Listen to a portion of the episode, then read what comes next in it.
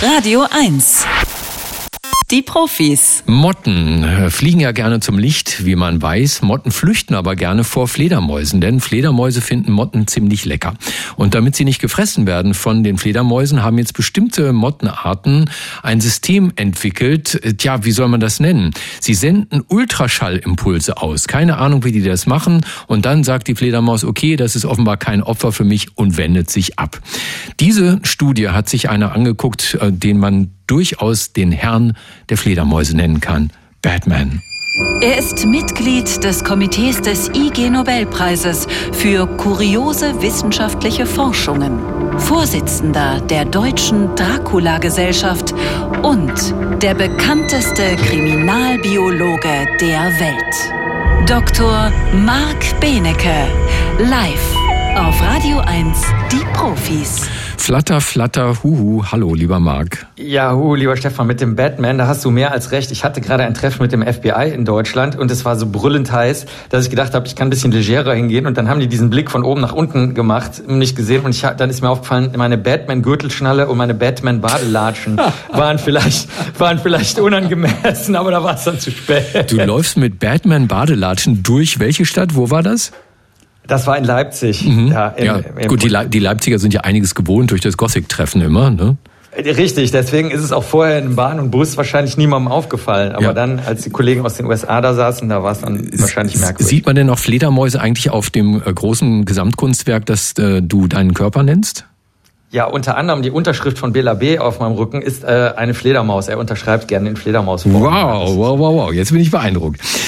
Lieber Marc, ähm, ich weigere mich auszusprechen den Namen dieser Universität in Idaho, die diese Untersuchung gemacht hat. Weißt du, wie, wie die ausgesprochen wird? Also wahrscheinlich, also es, ist ja, es sind ja drei Universitäten, also University of California, Johns Hopkins, Johns Hopkins mit einem S dazwischen mhm. und Purdue, University in Indiana. Also ich äh, denke, Ach, du hast... Es war gar nicht die, die Boise State University. also nee, das war, äh, die habe ich nicht gesehen ah, in der okay. Liste der Autoren. Aber die hört sich auch schön an. Aber Purdue ist auch schwierig, also mhm. es wird wahrscheinlich auch anders ausgesprochen. Was haben die genau gemacht?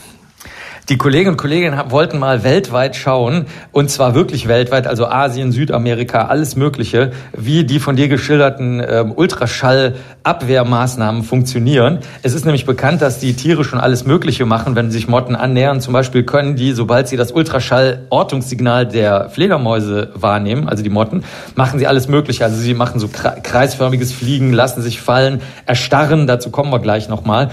Aber ähm, das war schon bekannt. Aber die die, also die haben Ohren. Also viele Motten haben Ohren. Die sehen natürlich nicht wie Menschenohren aus, aber irgendwo im Körper haben die so Schallwahrnehmungsorgane äh, gegen oder für ähm, äh, Fledermaus äh, Ultraschall. Aber der Witz ist, sie können auch umgekehrt zurück Ultraschallen und das machen sie nicht, indem sie ähm, sich zum Beispiel jetzt mit farbig irgendwie färben und dann irgendwas mit Ultraschall machen, wie das zum Beispiel Giftfrösche, Schlangen oder manche Schmetterlinge sogar machen, wenn sie ungenießbar sind, sondern sie signalisieren ihre Ungenießbarkeit, die manchmal vorliegt, manchmal aber auch nicht, durch ein Klicksignal, ein Ultraschall-Klicksignal. Und damit können sie ganz verschiedene Sachen machen. Du hast ja gesagt, wie soll das funktionieren?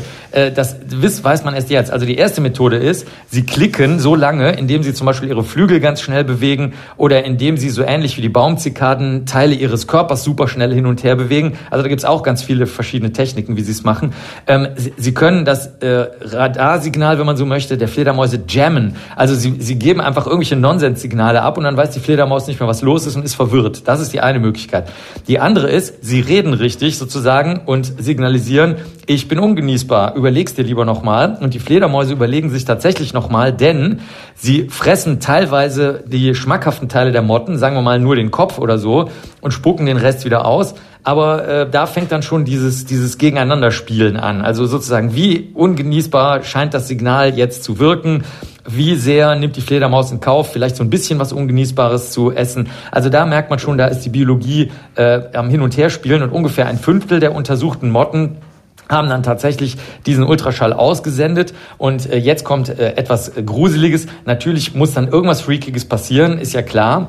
Und ähm, eine bestimmte Mottenart, die macht das dann so, die asiatische Seidenglanzeule, das ist eine Motte, da äh, senden die Männchen ein Ultraschallsignal aus, was die Weibchen, weil sie denken, das kommt von der Fledermaus, dazu bringt, stillzuhalten, damit sie von der Fledermaus nicht wahrgenommen werden können. Und das Einzige, was das Männchen dann macht, es nutzt das, um sich mit dem Weibchen zu paaren, was dann stillhält, weil es Angst hat, dass gerade eine Fledermaus kommt.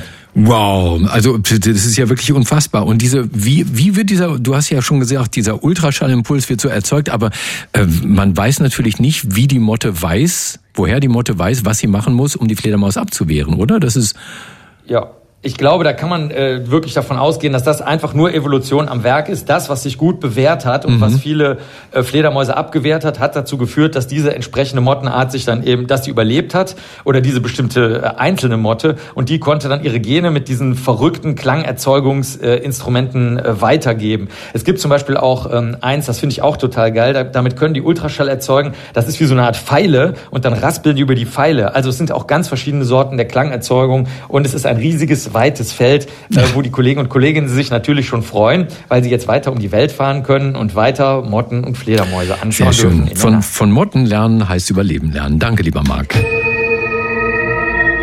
Das war Dr. Marc Benecke, live auf Radio 1, die Profis.